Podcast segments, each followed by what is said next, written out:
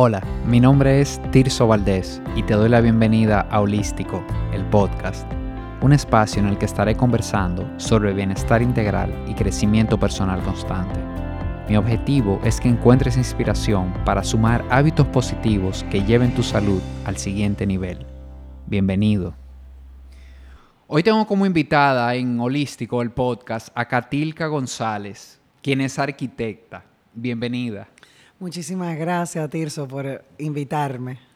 Yo creo que quien nos está escuchando, bueno, yo dije que tú eres arquitecta, ya la primera pregunta que le va a surgir, ¿y qué hace una arquitecta en, en el podcast?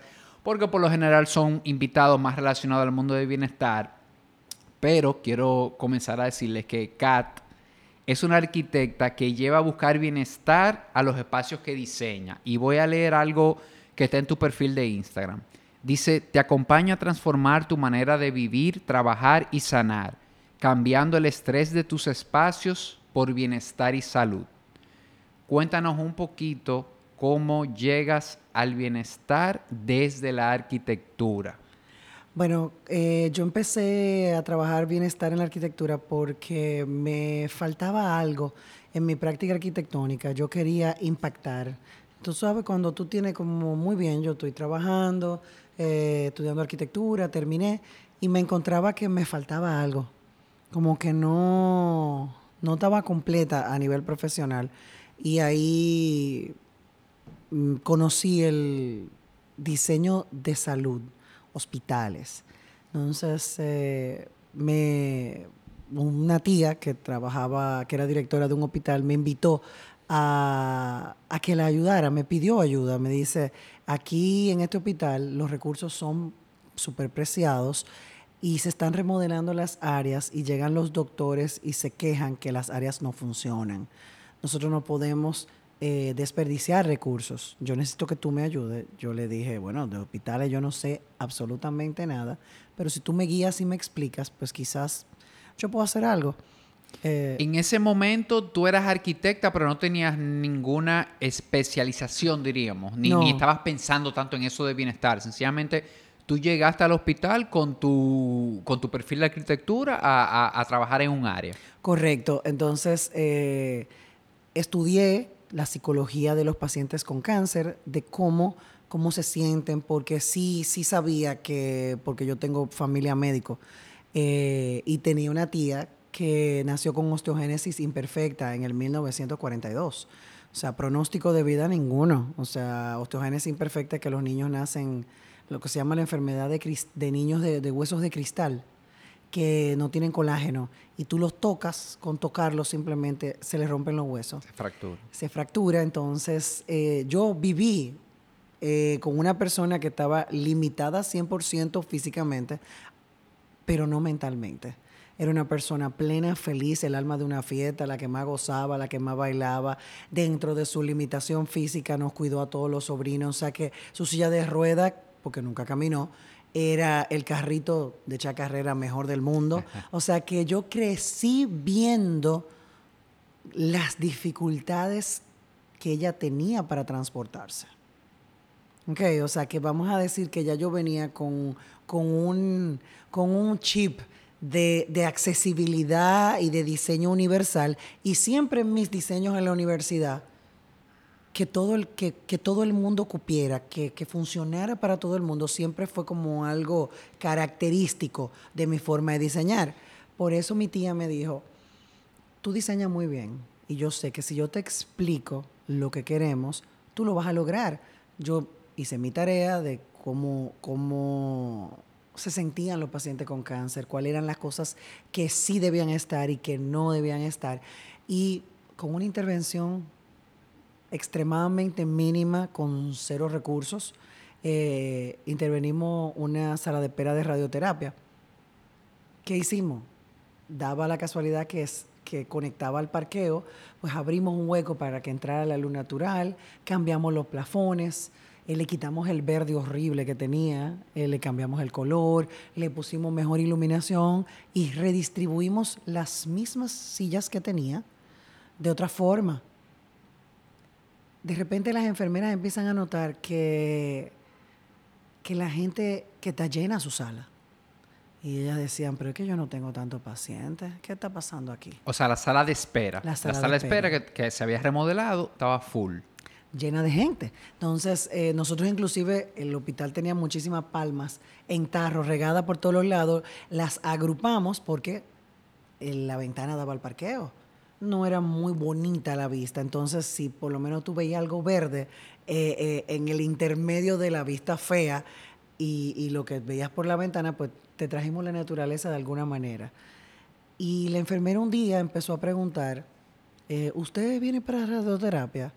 No, yo voy a tal departamento. Y le decían, pero tal departamento tiene su sala de espera. Y ella, y la señora le contestó, no, pero yo, mi hijo me está haciendo turno allá, pero yo aquí me siento mejor. Y eso fue como, ajá, ella se siente mejor aquí. Y me gustó. Me gustó poder ayudar. Me gustó poder, a través de algo que para mí era muy sencillo, que me salía muy natural, porque era mi profesión siempre desde chiquita. O sea, desde chiquita yo siempre pinté, yo siempre creé, yo transformaba las casas de Barbie, yo transformaba, todo lo que llegaba a mis manos se transformaba. Y yo, en ese momento, fue como, wow, algo que yo transformé mínimamente le hace sentir a esta señora bien. Y lo mismo estaba pasando con todos los demás pacientes.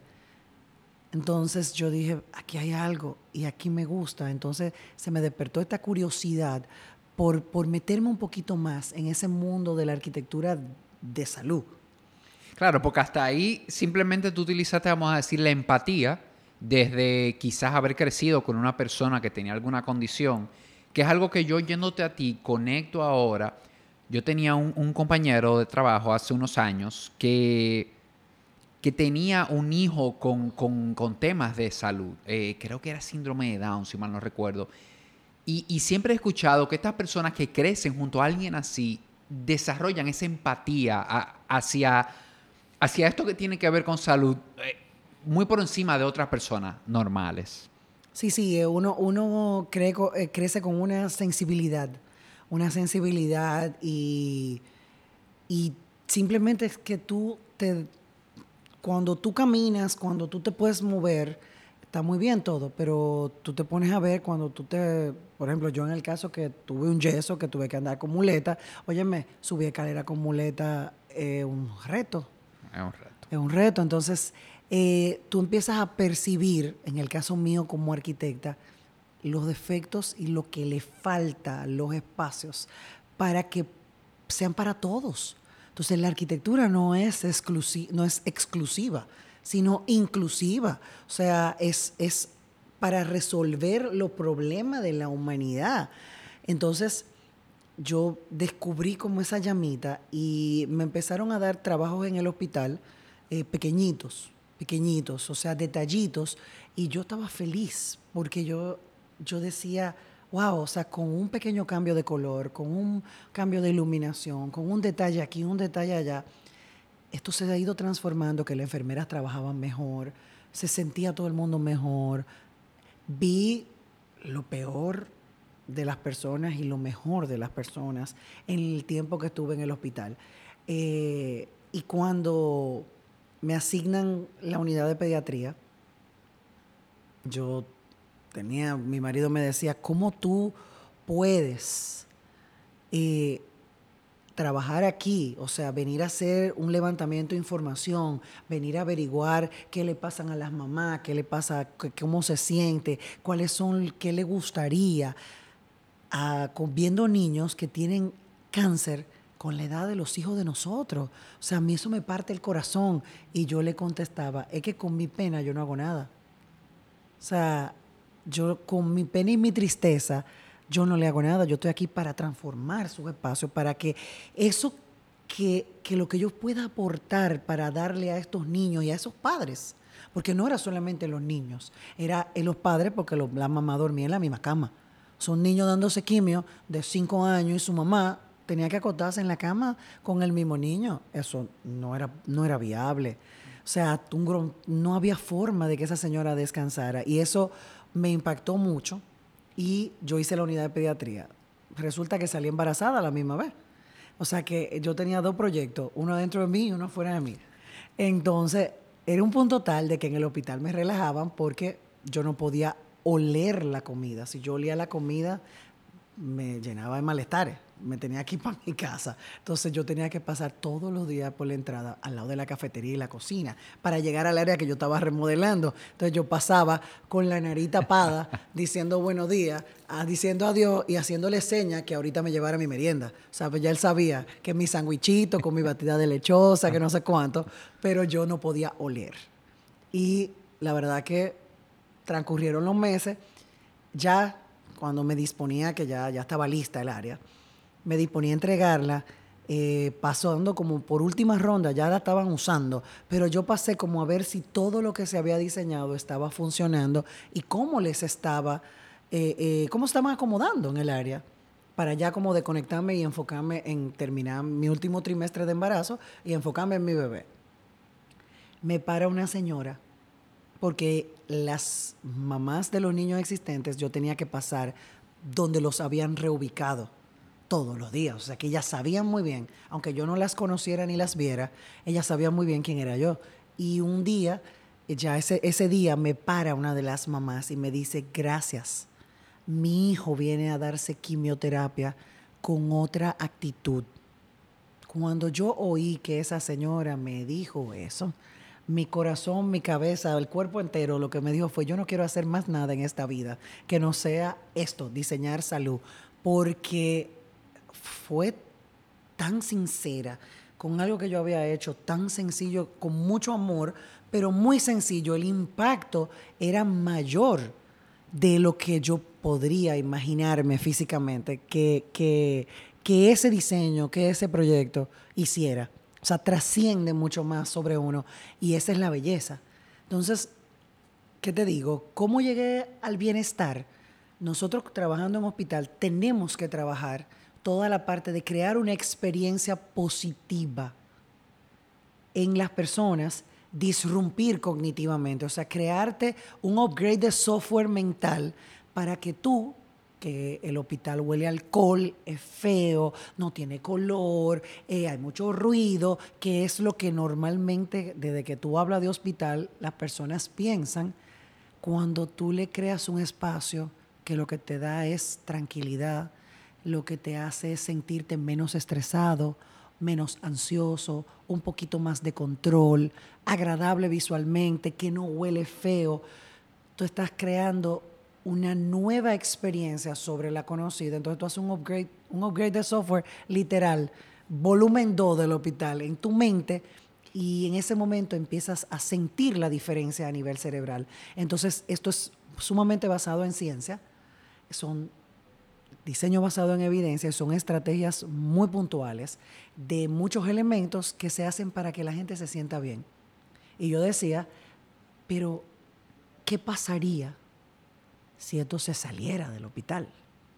¿Qué pasaría si esto, esa sensación que yo hago para que los médicos se sientan bien, para que las enfermeras se sientan bien, para que todo el mundo trabaje y sea productivo, evitar fatiga laboral y todo eso, creando un entorno que mitigue el estrés y que cree realmente un entorno de bienestar a pesar de la situación estresante y el momento en que las personas están viviendo, pero esto se puede salir del hospital. O sea, ¿por qué esto no se puede hacer en espacios de trabajo? Por ejemplo. Eh, entonces ahí empecé a curiosear y empezaron las eh, certificaciones de sostenibilidad. Empezó todo el boom de, de, las certificaciones LEED de sostenibilidad en los edificios y todo eso. Y yo decía, ok, vamos a curiosearlo. Pero yo decía, mm, mm, no es el edificio no es el edificio, no es... Eh, y, el medio ambiente y la naturaleza para mí son esenciales. Y yo estaba totalmente de acuerdo con que había que cuidar los recursos y todo eso. Pero como diseñador, como arquitecta, no era donde estaba la pasión. Yo decía, me falta la gente. Me falta la gente. Me falta la gente. y yo veo un poco eso en lo que tú dijiste ahorita, cuando te tocó remodelar el espacio eh, en el hospital, tú fuiste a la gente primero. Y eso es lo que me parece interesante. O sea, tú no, tú, no, tú no hiciste un espacio, tú no diseñaste un espacio, bueno, creyendo lo que para ti iba a ser conveniente, ¿verdad? Sino que fuiste al usuario y no es, no es para ver qué tú quieres, para entender cómo tú interactúas en ese espacio, quizás, supongo, ¿verdad? ¿Qué es lo que tú haces ahí? O cómo tú te sentirías de esta forma y entendiste lo que una gente que va a una sala de espera o a, una sala pediátrica de oncología está ¿cómo se sentiría mejor? Y desde ahí entonces, ah, no, vamos a diseñar ahora con ese input. Exacto, o sea, eh, para mí es vital empatizar antes de diseñar. O sea, yo tengo que, eh, porque eso es lo que va a hacer que yo conecte contigo y no venga como un platillo volador eh, mis creencias, mis necesidades desde una óptica totalmente divorciada de lo que está sucediendo dentro, yo puedo creer que puede pasar algo, pero de repente no es lo que yo estoy creyendo. Es algo totalmente distinto. Y yo tengo que dar solución a eso para que el espacio realmente conecte con esa necesidad y cree el cambio. Porque nosotros es como un hábito. O sea, en vez de crear el cambio de mentalidad para crear el hábito en la persona o en lo que tú haces, es crear otro espacio dentro de la misma zona a veces que te haga pensar, sentir, trabajar diferente, promoviéndote bienestar. Y es un tema, que yo toco muchísimo, sobre todo cuando estoy trabajando con personas en diseño de hábitos, en construir hábitos, y es la parte del ambiente, que el ambiente a veces lo subestimamos y pesa muchísimo.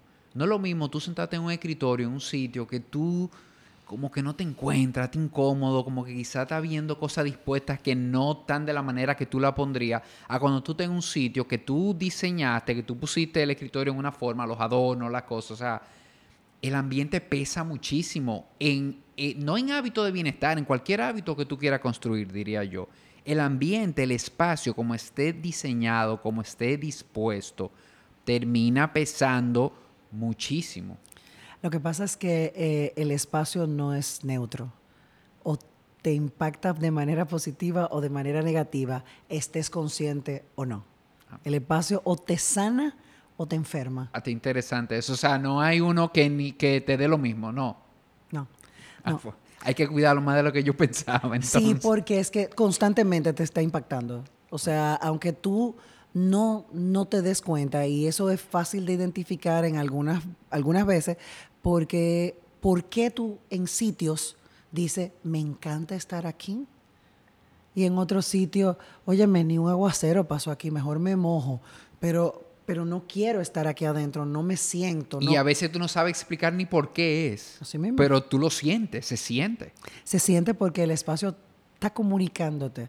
O sea, nosotros percibimos a través de los sentidos todo lo que nos rodea. Cuando entramos en el espacio, ese espacio nos está hablando aunque yo no esté consciente de que me está hablando, le está hablando a mi cerebro, le está hablando a mis ojos, le está hablando a mis oídos, le está hablando a mi piel, a qué estoy expuesto. Por ejemplo, tú entras a un lugar donde hay un olor fuerte y lo vas a sentir, te vas a marear, te va a molestar, te va a disgustar.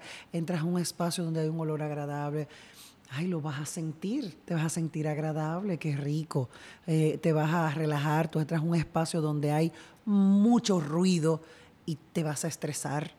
Tú entras a un espacio donde hay silencio, donde, donde las conversaciones se escuchan a un nivel adecuado y tú te vas a sentir bien. Es tanto así que la gente me dijo una vez que yo estaba loca cuando yo dije una vez en la parroquia, la parroquia hacía, hacen la, lo que se llama la, la Pascua familiar, el yo me quedo en Semana Santa, y en la misa de Jueves Santo, que es la exposición al Santísimo, pues después de la misa eh, se supone que tú tienes que entrar en un momento de silencio y oración.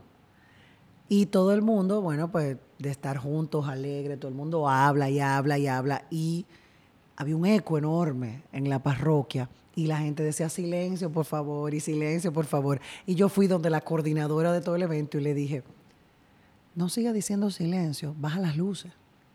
Y ella, ¿cómo así que baje las luces? Digo yo, sí.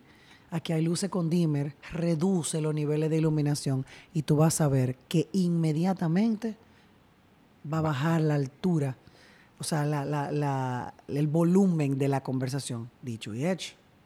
porque eh, todo nos impacta. Entonces, si te bajan la iluminación, significa que de noche. De noche la gente duerme, o sea, inmediatamente el cerebro dice, de noche, aquí hay que, hablar hay que hablar bajito, entonces tú ajustas sin que te digan absolutamente nada. Y eso se hace en los hospitales. De noche se cambian las luces. ¿Para qué? Para que haya silencio. Wow, sí, definitivamente. Y Kat, tú estudiaste arquitectura, haces las, las remodelaciones estas en el hospital. Entonces, más adelante a nivel, esto de, de, ya enfocarte como en tus proyectos de diseño y eso hacia bienestar, ¿esto se estudia? ¿Hiciste alguna certificación? Sí. Sí, sí, eh, se estudia. De hecho, te, te, comenté que empecé por el edificio, por las certificaciones, porque no existían las de bienestar. Ok, empezaste por más sostenibilidad, más, que algo enfocado a bienestar. Exacto, empecé por la sostenibilidad, pero, mm, mm, ok, muy sostenible, muy edificio, muy, pero me faltaba la gente. Amo el edificio, me encanta hacerlo por fuera, pero para mí el edificio por fuera es el complemento de lo que va a pasar por dentro. Nadie interactúa con el edificio por fuera, ¿verdad? Nadie se, se, encarama en la pared. Exacto, entonces el edificio es una herramienta para ayudarme a aportar bienestar, para ayudarme a entrar la luz estratégica, para ayudarme a dirigir al usuario a que viva esa experiencia. Entonces, eh, como, como llegué, llegué casi a coger el examen de lead, pero dije, ¿para qué? Porque que no me siento, o sea, no, no, no me conecto. Y ahí empecé a darme cuenta de, de las certificaciones, de estas certificaciones de bienestar. Empecé a escuchar Fitwell y empecé a escuchar Well. Y yo decía, pero ¿y qué es esto? Entonces, son certificaciones, ambas en Nueva York, son en Estados Unidos. Y después encontré el Living Building Challenge, que son las tres más fuertes de, enfoque de bienestar. Empecé a investigarlas y tú no te podías certificar todavía porque las certificaciones no estaban abiertas al público a que tú cogieras los exámenes. Pero las estuve viendo y cada información que me llegaba, me inscribí en los newsletters y me cautivaba más porque el enfoque es el siguiente en ambas. Si nosotros impactamos de manera positiva a toda la fuerza laboral con estrategias de bienestar en sus puestos de trabajo, los ayudamos a mitigar el estrés, los ayudamos a ser más productivos, a que cuiden su salud mental. Lo que estamos haciendo es sacando individuos que salen de sus espacios de trabajo a sus casas equilibrados, más tolerantes, menos estresados. ¿Para qué? para ayudar a contrarrestar el mal del siglo XXI, que es el estrés. El estrés y su consecuencia en las enfermedades crónicas.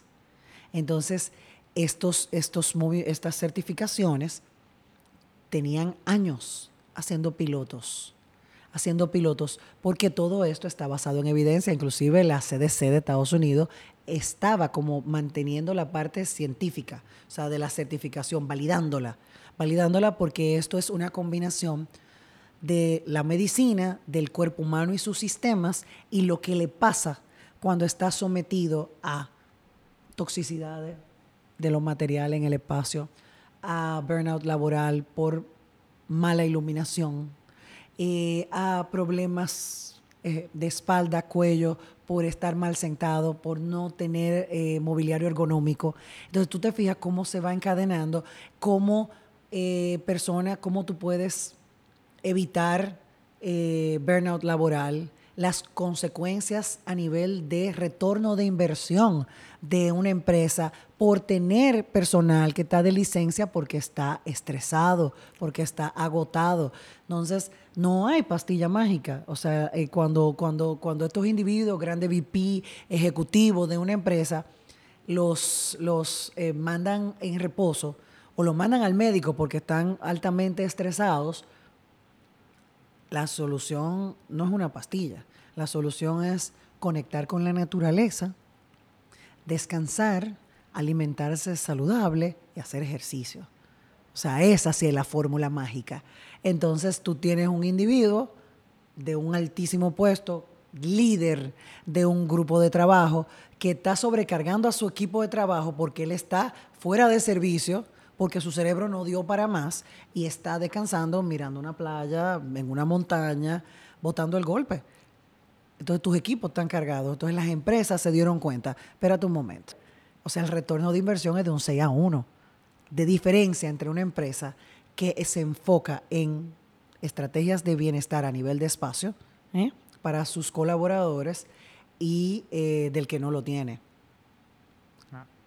Entonces yo ahí empecé, decía, me hace todo el sentido, porque de nuevo, yo vengo del hospital. O sea, yo vengo de, de, crear esa experiencia, de conocerla, y me hacía muchísimo sentido de que era tiempo ya de que todo eso que ya yo había aprendido en el hospital y lo practicaba, se saliera del hospital. Entonces, para mí fue muy natural simplemente TikTok, esperar el tiempo, o sea, que, que el reloj sonara eh, y el tiempo pasara para desde que se abrieran los exámenes, pues yo inscribirme y pasarlos.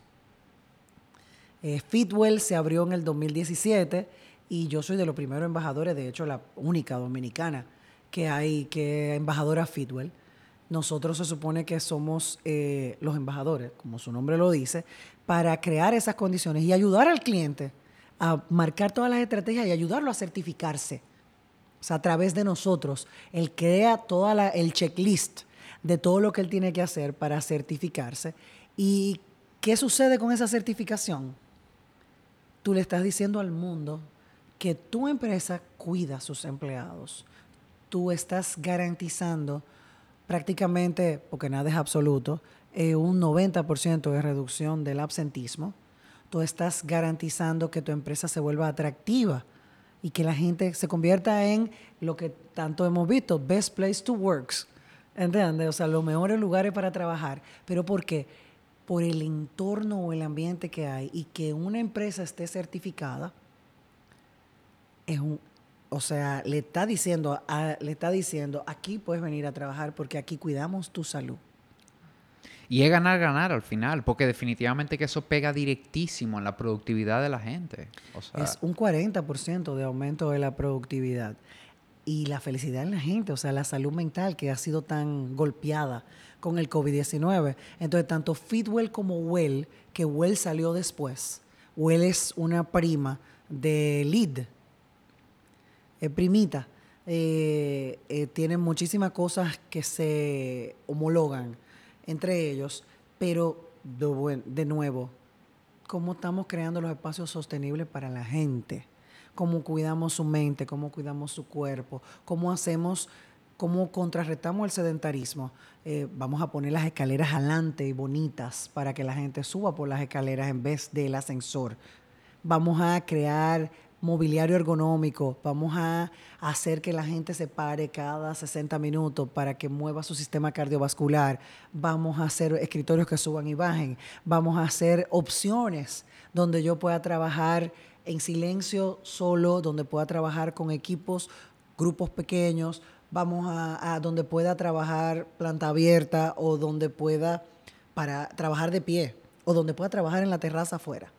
O sea, de ahí es que vienen porque definitivamente, o sea, la arquitectura y el diseño responden a las necesidades humanas desde, desde, que, desde que el mundo es mundo. Ok, o sea, cuando tú oyes doctores que murió en el, este año, el doctor eh, Paul Farmer, que en una, eh, eh, en una exposición en una universidad, en una facultad de arquitectura, dice, los edificios están matando a la gente. ¿Dónde están los arquitectos? Cuando tú ves todo lo que se hizo con el COVID-19 y lo comparas con lo que se estaba haciendo cuando en la gran epidemia de tuberculosis. O sea, ¿qué hacían? ¿Cómo se dieron cuenta? ¿De dónde sale el hospital blanco? O sea, todo eso no fue que alguien se lo soñó, es que era una respuesta arquitectónica y de diseño porque cambió el mobiliario también, de dónde salió el minimalismo en los muebles. Todas estas líneas mm, simples, sin recovecos, sin adornos excesivos. ¿Para qué? Para que se pudieran limpiar mejor. Porque tú venías de un mundo que venía de la tuberculosis que había matado a gran parte de la población joven en los 1800, principios de los 1900. Entonces, toda esa, había que dar respuesta a todo eso, de dónde salieron las escuelas al aire libre. Los niños en Alemania iban a la escuela con una escuela abierta, solamente estaba techada, pero permitía la ventilación. ¿Para qué? Para evitar contagio de tuberculosis, porque tenían que aprender y tenían que ir a la escuela.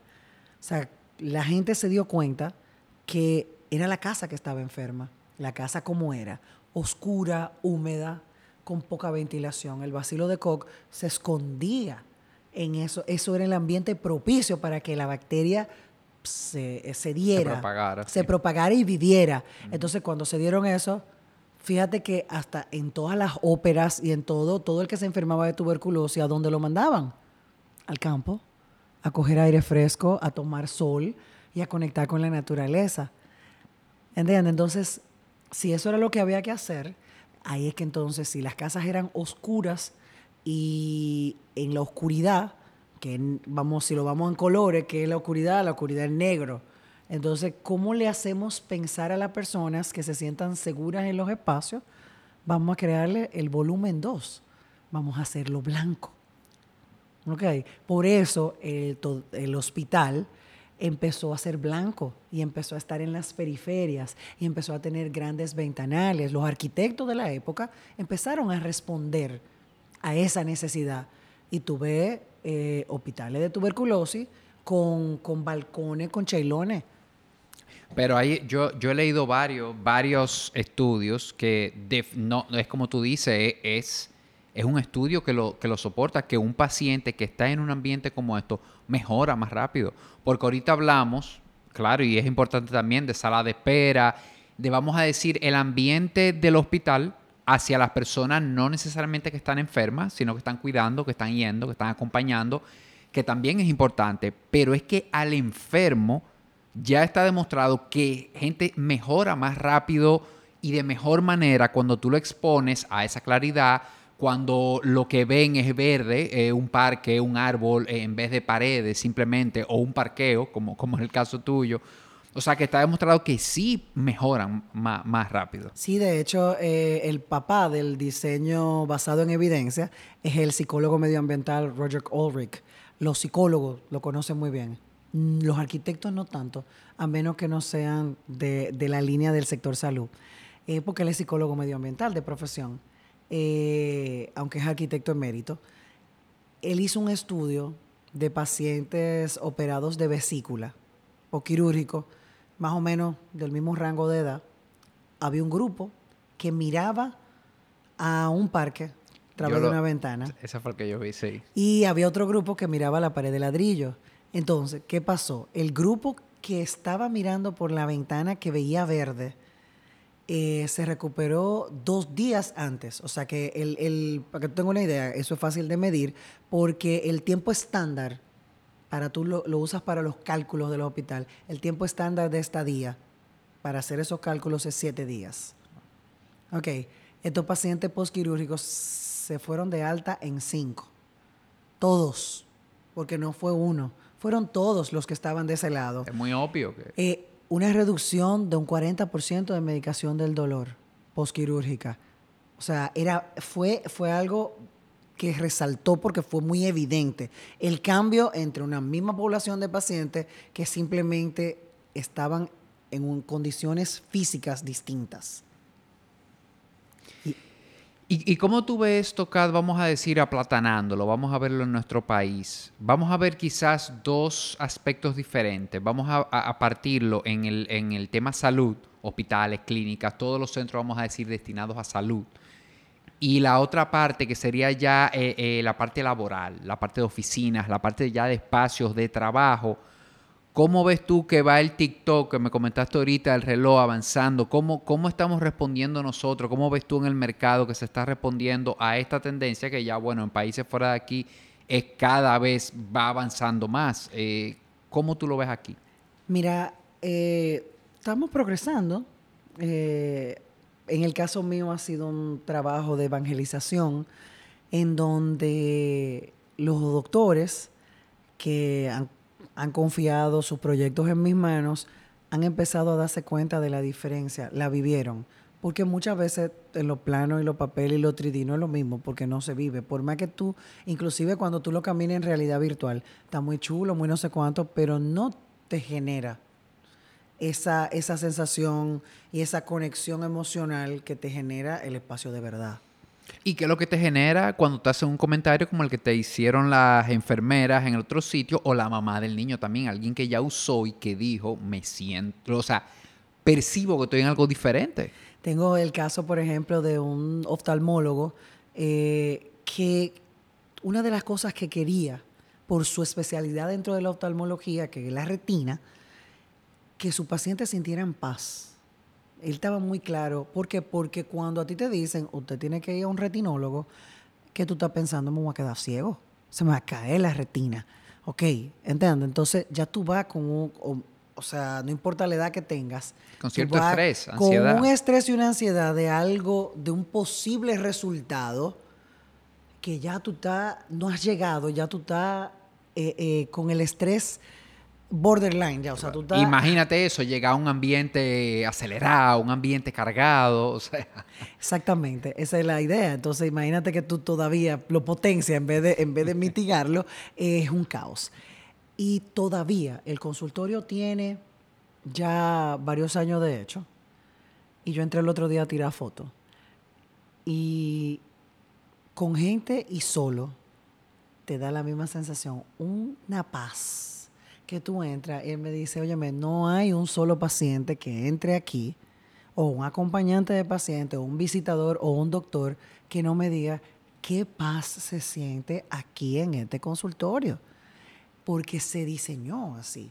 Entonces, estamos trabajando, estamos trabajando, ha sido un proceso de evangelización a nivel de, de salud pública, de gobierno, hay trabajo todavía que hacer. Acuérdate que lo que no se sabe el que no sabe como el que no ve, y si el paciente no conoce otra cosa, porque a nivel privado sí, a nivel privado el paciente puede tener otra experiencia, puede darse cuenta de otra experiencia porque tú eliges, ah, yo voy al médico que está aquí, ah, no, este no me gustó, me voy al otro que está allá y este sí me gustó. Tú tienes la opción. Muchas veces en el sistema de salud pública la gente no tiene opción. O sea, el que vive en Monteplata, el que vive en Licey al Medio, el que vive en Pedernales, el que vive en Barahona, quizá no tiene las opciones de decir voy a este o voy al otro.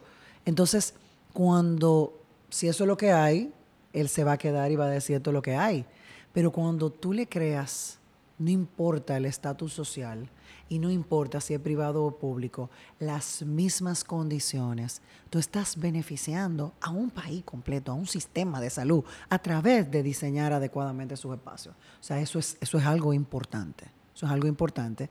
Eh, estamos trabajando, han habido cambios, han habido intenciones, pero también hay que tener mucho cuidado a nivel de salud, usted tiene que estar especializado. No es una arquitectura tradicional porque tiene muchos componentes. No solamente la distribución espacial para que, para que funcione, 3 por 5, el tamaño del consultorio, tanto por tanto el espacio. Hay un componente que se llama control de infección. Tenemos que estar claros que son espacios donde hay bacterias, donde hay patógenos que están ahí, donde hay gente que está enferma, ¿ok? Que, que hay que cuidar esos espacios. Entonces no todo se puede poner, no todo se puede hacer. Y ahí es que se mezcla la técnica, la ciencia eh, y el diseño basado en evidencia. O sea, tú tienes, tú un abanico que es tu camisa de fuerza, una camisa de fuerza y usted no puede inventar. Entonces, cuando tú ves, por ejemplo, espacios destinados a la salud, donde hay muebles de terciopelo y hay adornos, excesos de adornos, no es que se vea feo, no es que quizás no funcionen 100% porque es una silla para sentarte. El asunto es que a ese terciopelo tú no lo vas a poder limpiar con químicos ni con productos que garanticen que esa silla está limpia para todo aquel que se vaya a sentar en ella.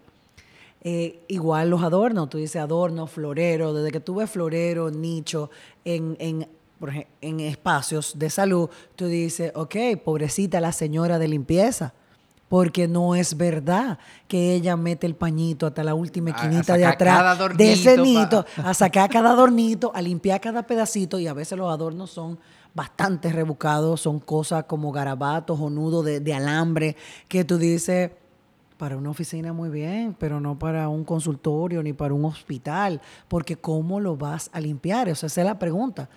Porque, porque tú tienes una serie de cosas que tienes que cumplir. Entonces, no todo se pone. Y también hay que saber que lo- la combinación de los materiales, quizá el piso funciona, pero ese piso que es brilloso va con una iluminación distinta para que no cree reflejo. No todas las combinaciones de los materiales, porque tú vas a trabajar con diferentes poblaciones de pacientes y de usuarios. Los cirujanos no todos tienen 25 años. De hecho, a los 25 años usted no es cirujano todavía. O sea, posiblemente los senior cirujanos tienen tan sobre 50, tan sobre 50, tan sobre 60, que todavía ejercen y operan, pero sus ojos tienen 60 años. El ojo de 60 no ve igual que el de 20. Entonces, la población adulta mayor y la población eh, eh, ya de cierta edad no percibe los patrones en los pisos, por ejemplo, de contrastes de color. No lo percibe como un contraste, lo percibe como un desnivel. Y ahí es que empiezan las caídas de los adultos mayores. ¿Por qué? Porque levantó el pie, perdió el equilibrio y se cayó. Y se puede fracturar una cadera. Y ya. Después que les pasa algo trascendental, empiezan un declive, en un declive a nivel de edad. Entonces tú los tratas de cuidar. Entonces, trabajar para seniors, para adultos mayores, no es igual que trabajar para pediátricos, no es igual que trabajar para mujeres y niños. Y ahí volvemos, hay que empatizar. ¿Qué le pasa? ¿Cuál es su dolor? Y no hablo de dolor físico, sino qué cosas son las que hay que cuidar para que esa persona no le pase. Por ejemplo, los adultos, las caídas, eh, en, los, los hospitales, los baños. Todo eso se engloba en un profesional que necesita kilómetros corridos. O sea, el hospital es una parte de la arquitectura que necesita tener especialización obligatoria, porque usted se gradúe de arquitecto, usted no está capacitado para hacer eso. O sea, fíjate que yo empecé con the basics, o sea, yo empecé pinito, cositas, cositas muy básicas y entonces sí me empecé a especializar, sí empecé a viajar, sí empecé a certificarme y a, y a, y a, a- pertenecer a instituciones y grupos de arquitectos en el mundo, todos enfocados en salud. Entonces aquí estamos empezando a darnos cuenta de la importancia. ¿Por qué? Porque que es rentable. Para un hospital, un hospital es una empresa. Una empresa con todos los servicios. Lo único que atiende es gente que está enferma. O sea, es, es la naturaleza de lo que él hace, es lo que lo hace diferente. Es un hotel. Es un hotel con gente enferma. O sea, esa clínica es, es como un servicio de hotel, pero las personas están enfermas. O sea, que al final, yo siempre he dicho como que incluso el administrador no debería ser un médico, debería ser un administrador. Porque el médico no, el médico no sabe de eso. O sea, que un hospital al final es eso. Es- Claro, de hecho, por eso, por eso hay dos puestos. El CEO de un hospital no es doctor normalmente. Exacto. Y el, doctor es el director médico. Exacto. Ese sí, porque ese va a enfocarse en su medicina, pero el otro va a enfocarse en la parte del negocio, de la parte del liderazgo, de la parte del enfoque de que el negocio funcione, de que facture, de que pague, de que dé servicio, de que se bregue con, con gestión humana. Es una empresa. Entonces, cuando la empresa funciona, el, el retorno de inversión aumenta porque la, lo dijo Maya, Angelou, lo dijo, no voy a recordar cómo era, no voy a recordar qué había, pero sí voy a recordar cómo me hiciste sentir. Entonces, cuando, y lo he visto en congresos y en testimonios de pacientes, que aunque el resultado haya sido negativo, o sea, resultado negativo en un hospital es que el paciente haya fallecido. Ok, que aunque el resultado ha sido negativo, que el paciente falleció, su ser querido falleció, da las gracias al equipo y da las gracias al personal por que pudo estar hasta el final, que había condiciones espaciales, espacios creados para que pudiera comer sin tener que bajar cuatro pisos para ir a la cafetería, porque en lo que bajaba en el ascensor y subía a lo mejor se moría. O sea, que pudo estar porque había, el espacio estaba creado para empatizar con él, para saber que tenía un espacio, una salita contigua a ese cuidado intensivo, a esa área sensible que le permitiera respirar, coger aliento, componerse, para volver a acompañar a su ser querido sin tener que bajar un ascensor, sin tener que caminar metros y alejarse o quedarse afuera y que nadie lo entrara de nuevo. Eh, o sea, fíjate cómo algo tan básico y el espacio no germina espontáneo, o sea, eso hay que diseñarlo. y, y, es lo que hablamos ahorita, Kat, que a veces lo pasamos por alto para, para que se dé esa situación que tú estás describiendo de que eh, lamentablemente mi, mi ser querido haya fallecido y yo vaya donde ese equipo que lo trató y le dé las gracias porque me sentí bien, yo no puedo no tener conciencia de que el espacio influyó. El espacio influyó en cómo se desenvolvieron con él durante todo el proceso, como a la sala de visita que yo iba todo, pero influyó en cómo se sentía ese personal. Porque un personal médico o de cualquier otro tipo que esté trabajando en un ambiente que está hecho pensando en ellos, no va a trabajar igual. No. Definitivamente. No, o sea, eh, vamos a estar claros, una gente incómoda en una silla que, que, se está cayendo, con una iluminación que le molesta, que le da dolor de cabeza, que tiene que caminar, qué sé yo, cuántos metros para atender a un paciente. Y a veces esos son los de servicio al cliente, los que están en esas condiciones. Y te hablan y tú, oye, a, a veces yo trato de empatizar un poco. yo le digo, tú estás de mal humor, mira, está duro eso, yo sé, porque es, es, difícil. Claro, y cuando tú, cuando vamos a decir, son seres humanos, no son robots. O sea, su realidad personal posiblemente no se parece ni someramente a la mía y tiene tres turnos de trabajo, como muchas enfermeras, la mayoría, que tiene tres turnos de trabajo y en la noche cuida viejitos o cuida pacientes encamados o acompaña a pacientes en la casa que requieren de una enfermera.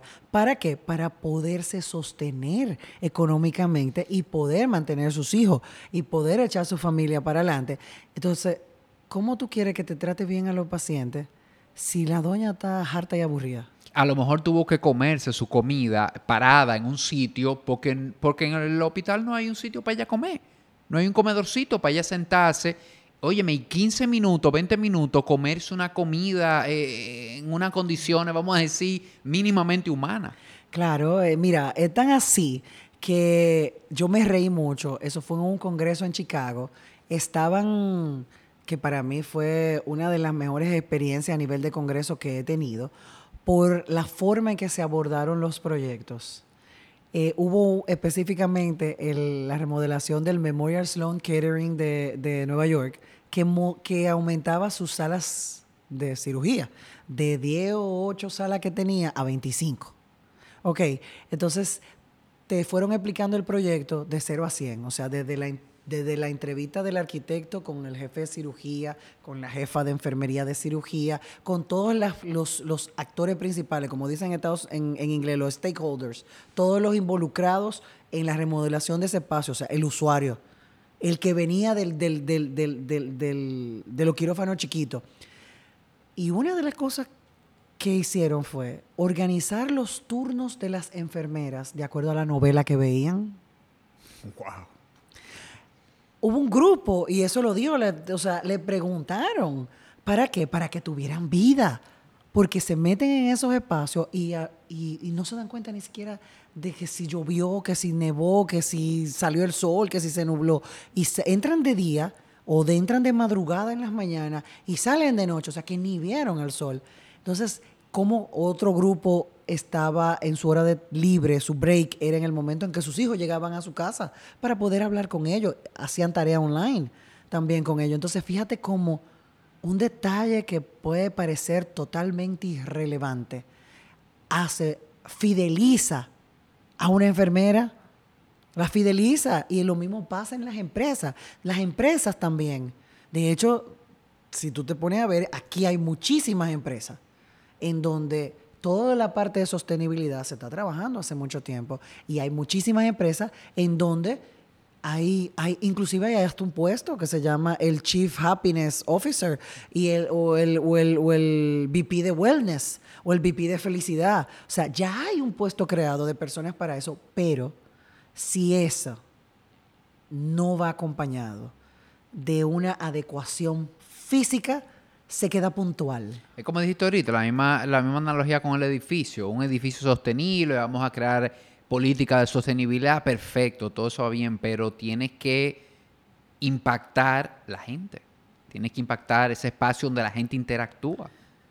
Sí, mira, eh, por ejemplo, un ejemplo claro de, de, ese impacto es cuando con la salud mental, con, con volver a trabajar después del COVID mucha gente tenía mucho miedo de entrar a las oficinas y con todos los protocolos de seguridad, aléjese qué sé yo cuánto, quítese no sé cuánto, eh, te rocían algo, no sé qué, eh, párese, quítese. O sea, tú, no todo el mundo tiene la capacidad de sentirse, me están cuidando. No, a todo el mundo todo eso le es eh, agresivo a su persona física, además del miedo que ya tú lo tenías. Entonces, Imagínate que tú llegas y tú llegas a trabajar y tú tienes que pasar por un sensor que te rocía algo. Después tú pasas por otro lado y tienes dos guardias que te echan spray de manita.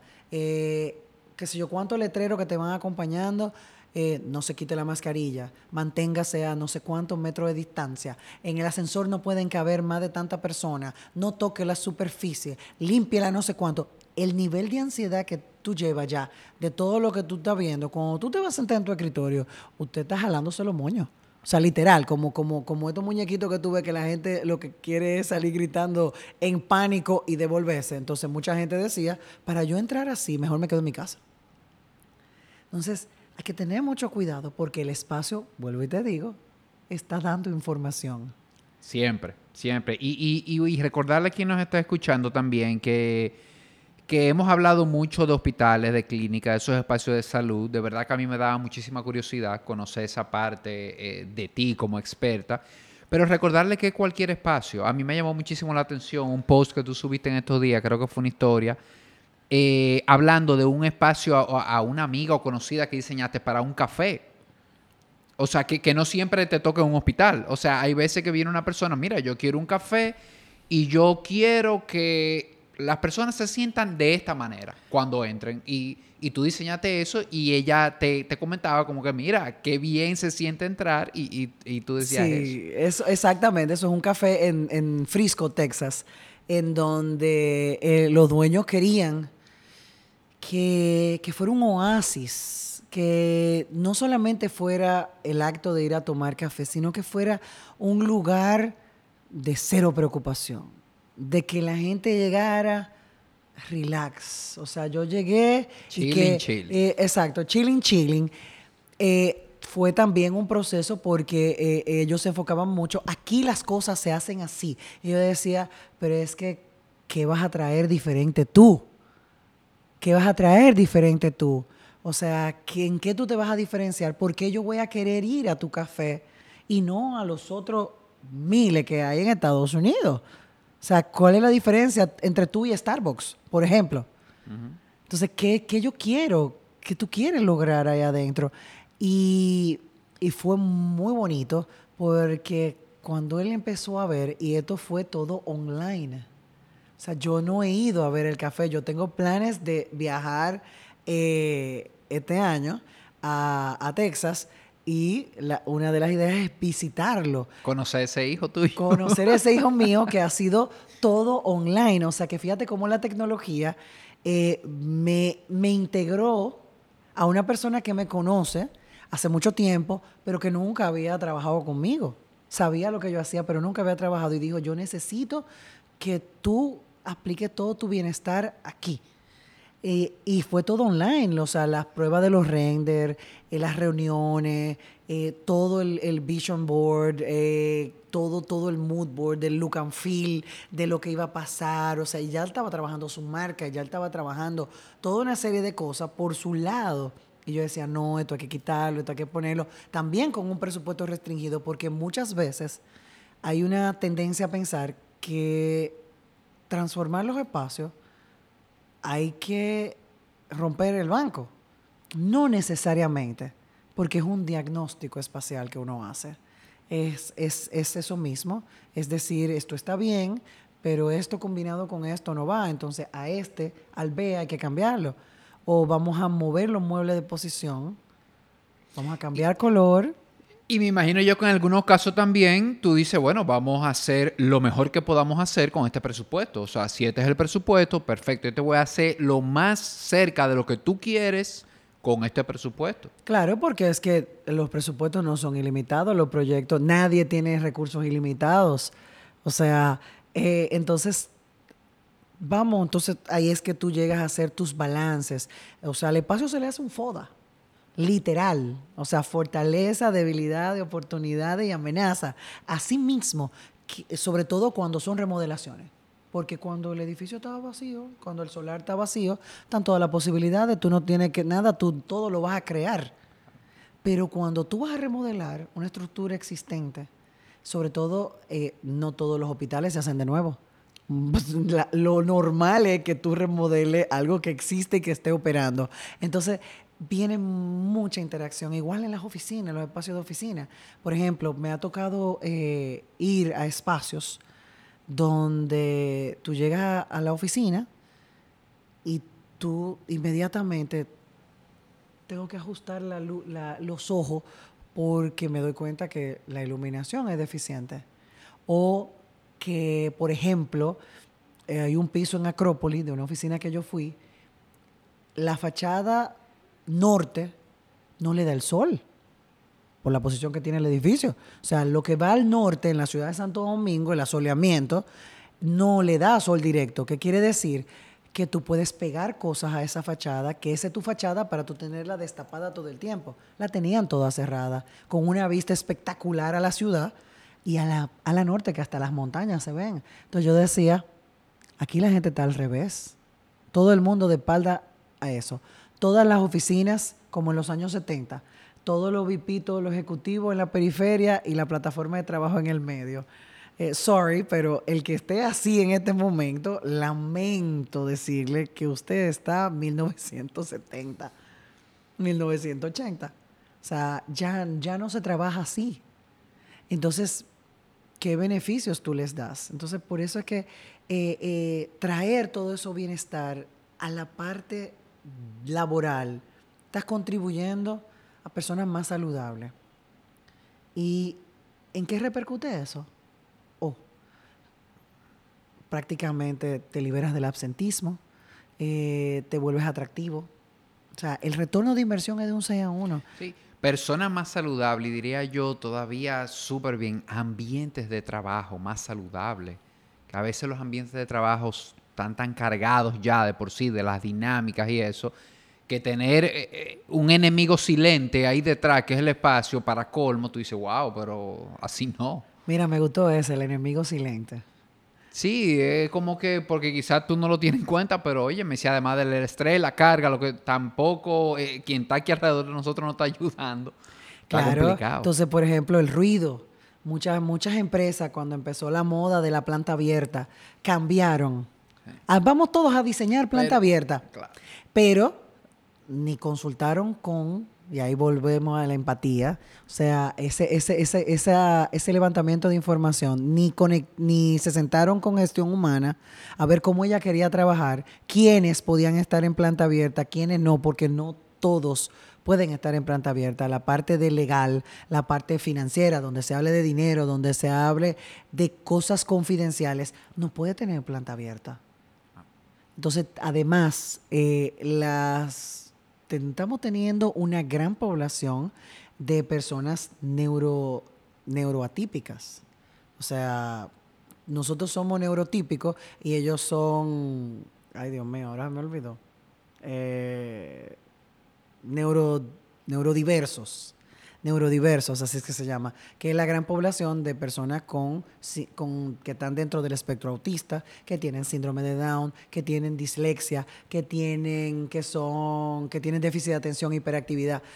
Todo ese grupo, todo ese grupo son genios, son maravillosos, aportando creatividad, pero no todos pueden trabajar en todas las condiciones de trabajo. Pero y no se adaptan al mismo espacio que una persona que tiene otras condiciones. o sea, cada que lo quien- neurotípico. Claro. O sea, lo neurotípico, por ejemplo, tú y yo podemos trabajar donde sea, nos va a molestar ciertas cosas, pero las podemos tolerar, no nos va a causar más allá.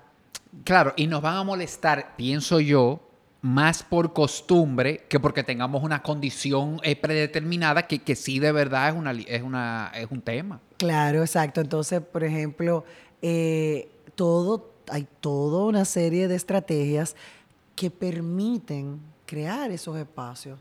Entonces, eh, hay toda una tendencia. Entonces, cuando tú no conectas con los equipos usuarios o con los líderes que te van a decir ese dolor, ese, eso, la necesidad que tiene, porque es una necesidad.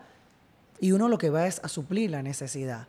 Acuérdate que, que cuando yo diseño, yo no diseño para mí. Yo diseño para mí cuando estoy diseñando mi casa, solamente en mi oficina. Más nada. Después yo estoy diseñando para el cliente. Entonces, no es mi gusto. Es el gusto del cliente, la necesidad del cliente. Entonces, yo tengo que conectar con eso. Yo tengo que, que sentarme y hacer empatía y tratar de solucionar con lo que tiene muchas veces lo mejor posible. Hacer una pequeña transformación dentro del- de, la, de la amplitud o pequeña o grande o gigantesca que el cliente necesite. Me encantó esa idea para ir cerrando este episodio ya, porque no podemos quedar aquí hablando hasta muy tarde. De verdad que está súper interesante el tema. Me, me ha gustado muchísimo esta conversación y yo he aprendido muchísimo. De verdad que tenía curiosidad en hablar contigo y, y- y no sabía que eran tantas cosas como interesantes que me ibas a compartir. Antes de, de hacerte mi última pregunta, quiero que nos compartas dónde podemos ponernos en contacto con tu contenido, Instagram o qué redes utilizas, cómo pueden, pueden las personas que nos están escuchando ponerse en contacto contigo. Bueno, mira, yo tengo eh, Facebook de Wellness Architect, eh, también tengo Instagram que se llama Cat González Health de Wellness Architect, eh, también está LinkedIn, eh, Cat González, o sea, me encuentran Catilca González, me encuentran en LinkedIn. Eh, también tenemos eh, los emails, eh, k.gonzález, eh, arroba uno a uno arquitectu- arc.com.do, que es la compañía. También por DM, la compañía también tiene Instagram, que es uno a uno arquitectura. Entonces, por DM pueden conectar con, conmigo. Perfecto, buenísimo. Ahí oyeron ya. eh, conecten con Cat para que puedan ver todo, ampliar más todo esto que hemos estado hablando. Y la última pregunta que tengo para ti es una pregunta que le hago a todos los invitados que vienen y es, ¿qué es vivir en bienestar para ti, para Catilca González? Mira, vivir en bienestar es estar alineada con lo que yo quiero, lo que yo aspiro y estar en paz conmigo misma. Buenísimo, gracias de verdad por haber aceptado la invitación, por haber estado aquí. Como te dije, me llevo muchísimas cosas de esta conversación. Gracias de verdad. Gracias a ti por invitarme. Fuerte abrazo.